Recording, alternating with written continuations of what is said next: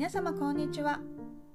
毎週月曜日にお届けしているソフィアグローバルセンターのポッドキャスト。今週は NVC シンガポールの志保のブログにいただいたご質問。共感ばかりで子供はわがままになりませんか？を取り上げてお話ししていきます。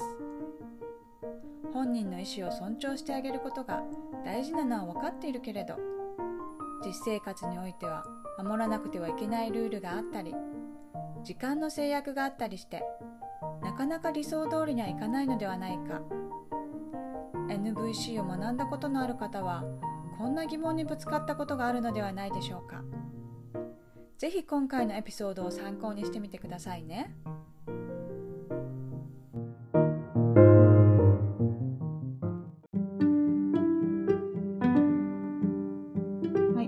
は今回も NVC シンガポール資本のブログを覗いてみよう のコーナー。そんなコーナ ちょっと名前つけてみた。ー。いいね、いいね。ということで、えっ、と今日はですね、5月9日のタイトルご質問。これね、共感ばかりで子供はわがままになりませんか、うんというブログです。はい。はい。はいで、えっ、と、そうですね。あの、いつも聞いてくださっている方はご存知だと思うんですが、えーこちらのブログはですね、えーと私が NVC を実践している中で、こう、日常的にね、起こった出来事、それと NVC を体系立てたマーシャル・ローゼンバーグの言葉を紐づけて、えー毎週日曜日朝に配信しているブログです。はい。なので、マーシャルの言葉も紹介してみましょうか。は Our goal is to create a quality of empathic connection that allows everyone's needs to be met. 私たちのゴールはすべての人のニーズが満たされる共感的なつながりの質を作り出すことです。うんはい、どうでしょう、これは。これはまあ比較的わかりやすいはわかりやすいけれども、んまだ、うん、っ てんてんてん。まあね、質っていうのが私難しい。つながりの質うんね。質？質って何？みたいな。ああ。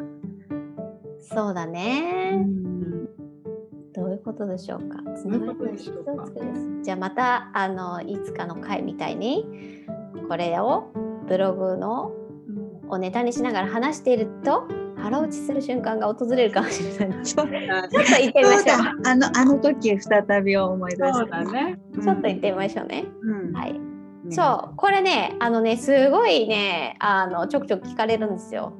あの NVC やってるんだとかって、うん。NVC の講座に来た方じゃなくても普通にママ友たちにねこう話したりして NVC ってどんなのとかって聞かれるとさあのまずね共感的に聞いてあげるの大事なんだよみたいな話にやっぱり帰結するわけですけどそうすると、えーでも でもさ外でさあんなことこんなことしてたらさやっぱりさ人の目もあるしさマナーってものもあるじゃないって。うん。なんかわがままになって何でもいいよいいよって聞くみたいでわがままにならないかなってうん言われたりしたことは何度かありまして、うん。あるあるどうやって答えますっていう話なん。ですけどねうん。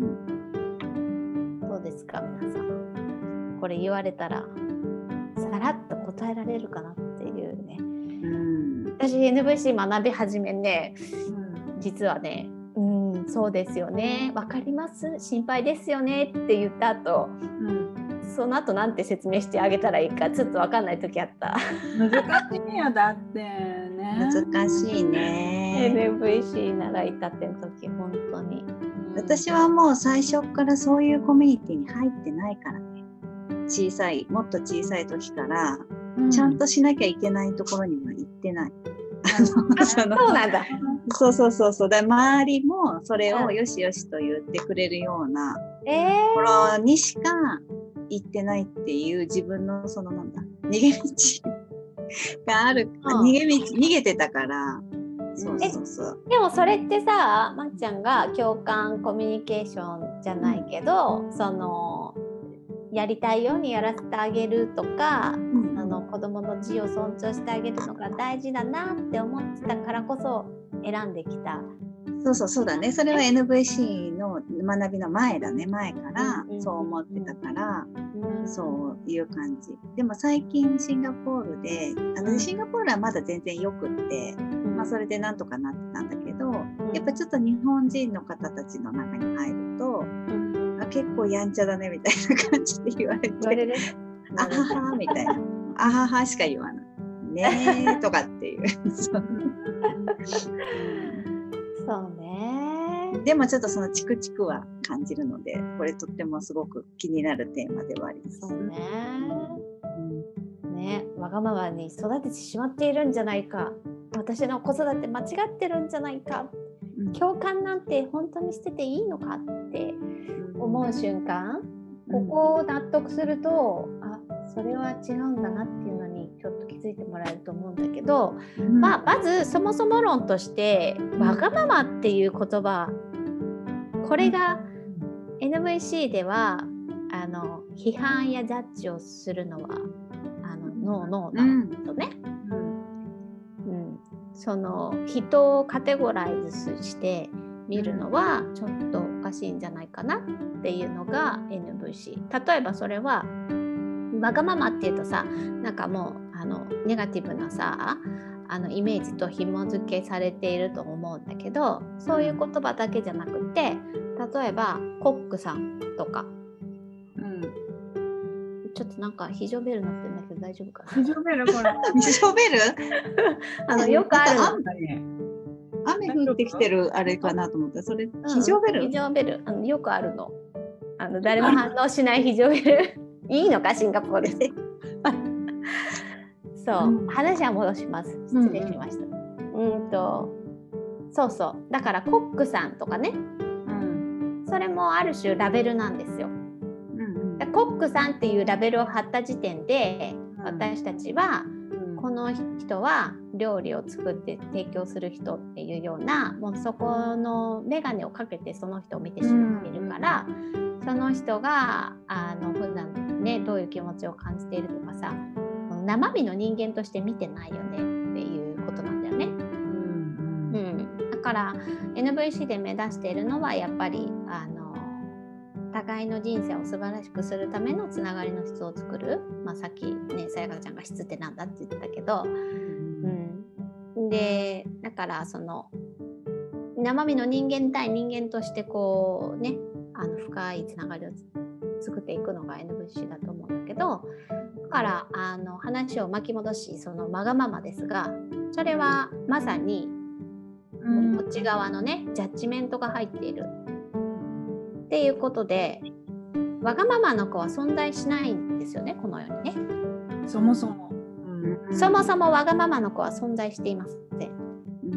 じゃあどういうことなのかっていうとえーでもだってなんかさおもちゃをさ横取りしたりとかさなんか何でも私が言うこと全部にノーノーノーしか言わない子がいるんですけどそれってわがままじゃないんですかっていう話なんだけど、うん、わがままじゃなくてそこにいるのはさっき言ったようにその生身のねその子だけを見ると私が10回お手伝いをお願いしてもノーノーと言っている。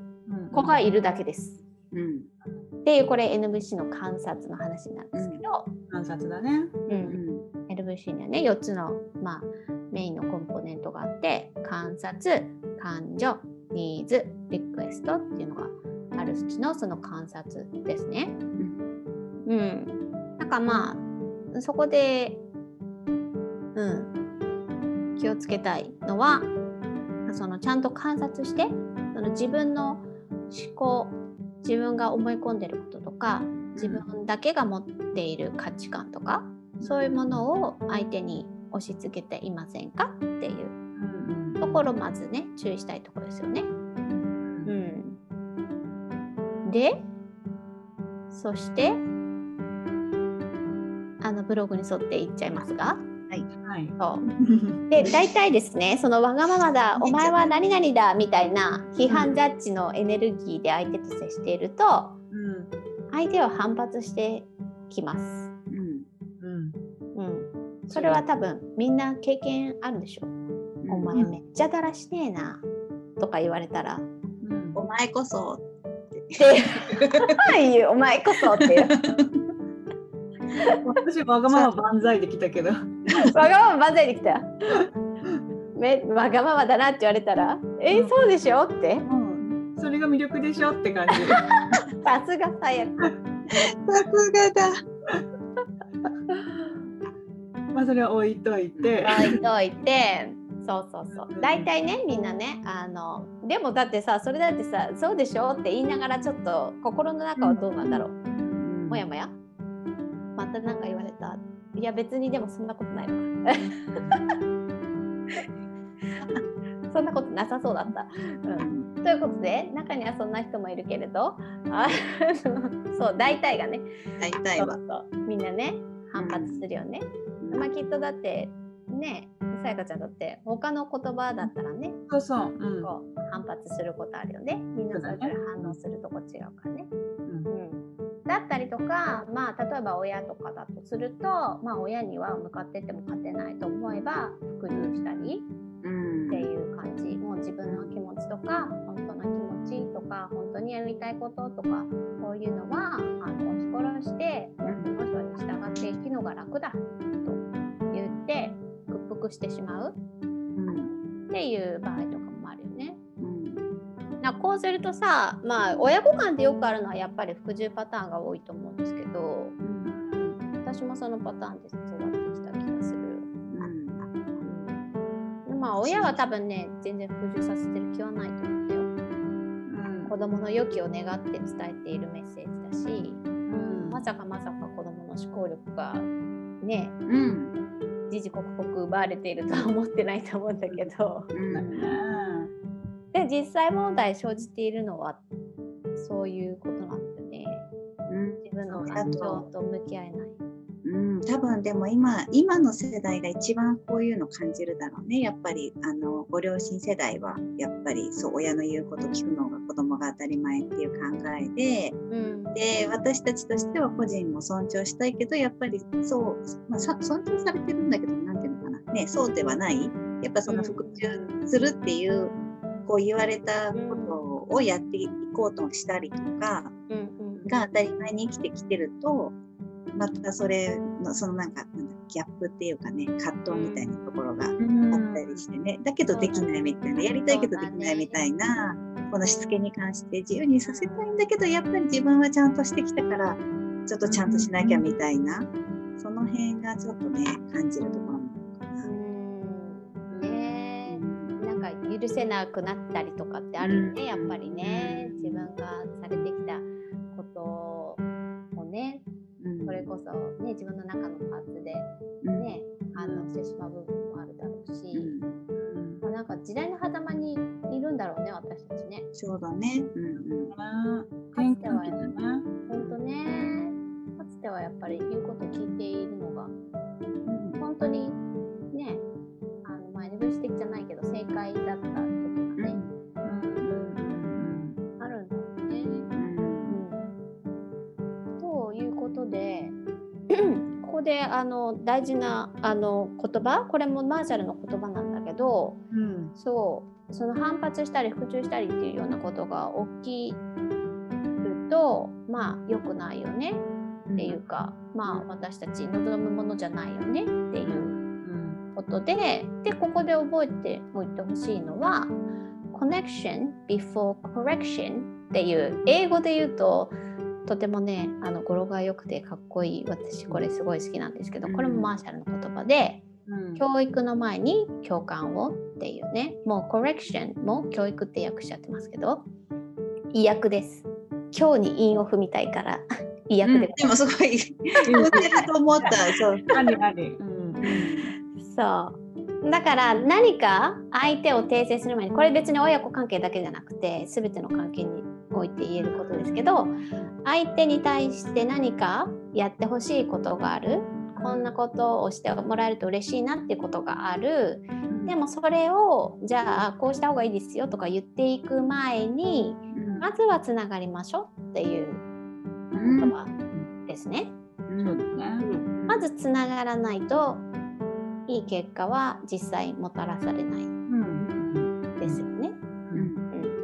そうそう。で表面的に言うとまあえっ、ー、といつかお話したニーズのお話になりますね。とか感情ね、ニーズの前に感情があって私たちは感情によってあネガティブな感情生まれたポジティブな感情生まれた。えっ、ー、とじゃあ私は何のニーズが満たされたんだろう？何のニーズが満たされてないんだろう？みたいな感じでニーズにね、を探っていくことができるわけですけど、まあ相手に対してそれを推測してあげるっていうのがまあ共感になって、まあそれをねあのしていくっていうのがまあ表面的なところなんだけど、まあでも実際あの何度かねここでも言っているけど言葉でやったからといって、うん、相手の感情を言いました。ニーズを推測してみました。表面的にそれができたかといってじゃあ共感が成功するのかっていうと、成功って言うとおかしいかちょっとあれだね言葉が、うん、共感できるのかどうかっていうとそうとも限らない、うん、と思ってます私よね。それはなんか一番大きなところはこれちょっとソフィアに通じてくるかなって思っていますが、うん、セルフリーダーシップソフィアのね、うん、プログラムに通じると思うんだけどやっぱり人はそれぞれあのこの間ニーズコードでも言ったんだけどさもうみんなさ生まれた時こんなちっちゃいって言ったらさ誰に何か手助けされてもないのにさすごい勝手にさムクムク育ってこんな形になって生まれてきたじゃない、うん、あんな狭い参道を通ってさ、うん、もうなんかそれだけでものすごい奇跡じゃない？うん、でそこにはさものすごくパワーもあるでしょ、うん、でなんかそこそこなんだよね。その相手には必ず自分がこう生きたいように自分の人生を素晴らしくするための力が備わっているんだっていう信頼、うん、相手に対してもちろん自分に対してもそうだけど相手に対してもそういう信頼をこう持っている、うん、持てているかどうかっていうのが結構私は共感の肝だなっていつも感じているのね。すごいわかりやすい。私もすごいこれなんかもう本当にすごいよくあの思う。そうなのよ。うん、だからついついさ目の前の子供のね、うんうん、あのー、思いちょっとね親のねこうと思いに沿わない行動とか愛があるがゆえに、ね、わがままみたいなことが見え続けたりとかしたりとかするとどうしてもそう思えない。もうこの子は何をしてるのかしらみたいな感じでね思ったりもするんだろうけど、うんうん、でもそういう時こそあのねこう卵子の状態を思い出してくださいっていう。本当そうそうそう。硬い言葉で言うと人権だよね。人権ね。そうだね。そうだね。ってことだよね。そうそうそうそう。人格で言ってもね別別人格で別人格じゃないか人権だねまさにね自分とは違うっていうねその本人が生きていくっていう。でそのだから信頼を持ちつつもそしてえっ、ー、とその共感する時にねその感情ニーズって言ったけどそのニーズでもう一個大事なことを覚えておいてほしいのはニーズにはあの全てのニーズに優劣はないっていうことを覚えておいてほしいんですよ。だから目の前のこう相手にが持っていたニーズとこちら側が持っているニーズ、ついつい私たちは例えば遊ぶニーズとか遊びのニーズ楽しさのニーズっていうのもあるんだけど、それよりも例えば、えーと、自己表現学ぶこととか成長とか親がねよく持っている宿題しない時の構図でしょ、ねうん、そうそうそう。そういうものが上だって思いがちなんだけど決してそうではなくて、うん。子供が持ってる休みたい遊びたい楽しみたいママと一緒にいたいとかそういうニーズももうあの平等に大事ですよっていうことを覚えておいてほしくて、うん。そうするとねどちらも大事にされていい等しく大事にされていいものなんだよってうん。いうことなんだよね。うん。でだから親側もそういうふうな意識で言ってほしいけど子供側が例えばあの気づいてないかもしれない。私は遊びたい。私は休みたいってなった時にでもママにも大事こんな大事なニーズがあるんだよ。それが例えばママじゃなくてお友達が相手だとしてもあの子にはこんな大事なニーズがあったんだよ。それもあなたのニーズと同じぐらい大事なんだよっていうメッセージは伝えられるわけですよ。だから個々をものすごく大事にする個々のその力伸び伸びたいように伸びるみたいな力をすごく大事にはするんだけどそれはあの他のものを侵害しながらではやっぱりいけないんだよね。愛を持って力を使うっていうようなところを育てていけるのが NVC だと思うから、うんうん、共感って実際そういうふうに、うん、されるものだろうなって私は理解をしていて。なので、とどのつまり、わがままにはなり得ないということですね。おお、そうですね。うん、メイクセンスでしょうか？うん、うん、はいまた。うん。で、あとさ、やっぱそれに、またこれはまた続きで別に聞きたいんだけど、うんあの、その共感されるから共感してくれるよね。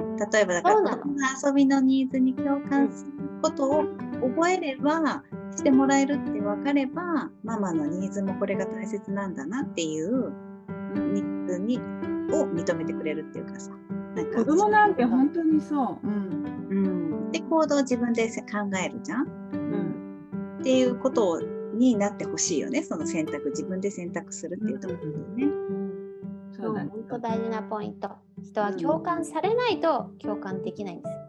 これはまあいつかね別の回でやりましょう。うん。まあそうねかがあるからね。うん。うんどうでしょうさやかちゃんこ今年今回はこの質は分かん冒頭なかった。はい、あ質はまだ来てないね。でちょっとその質問ちょっと考える時間を持ちましょう。うんはい。難しいよね。なんかね結構ちょっとうんごめんねちょっとあれなんだけどコミュニケーション的には結構質と量っていう使い方よくしてあのうん。その頻度とかでコミュニケーションのまずは量を高めて頻度を高めて量を持ってそれから今度は質を深めるみたいなうん。感じのことをよくやるんだよね。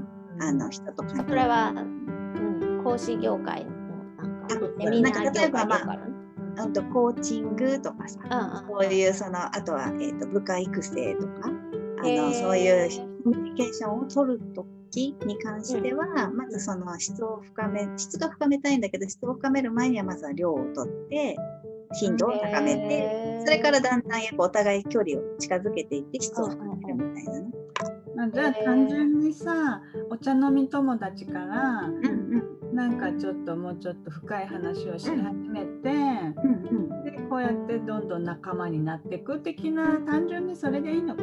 うん、そんな感じかなってちょっと思った。そのだから最初からいきなり質深くは無理だけれども最初はちょっとずつちょっとずつでその共感やってって、そしたらそれがその最初からしほちゃんが言うさ今言ってくれたその共感って本当その通りだと思うんだけど、まあ、でもなかなか難しいからうん。ずつちょっとずつやっていくと質も変わってくるよ。みたい。うんうんうんうんうんそうねなね。まあ、またでもちょっとこれはまたねあのいろいろ思いもあると思う。から。そう。まあ NVC ってさ正解ないもんね。そのみんながどう解釈するかによってっていうの結構あるから。なるほど。これを話し始めて長引いてしまうので。はい。うん今日はこんなところであはい、またぜひ聞いてください。ありりがとうございました。は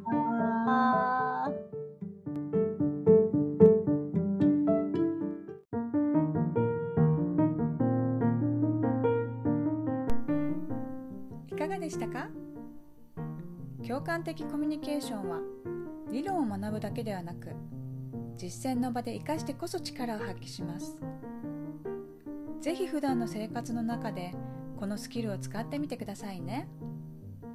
それではまた来週。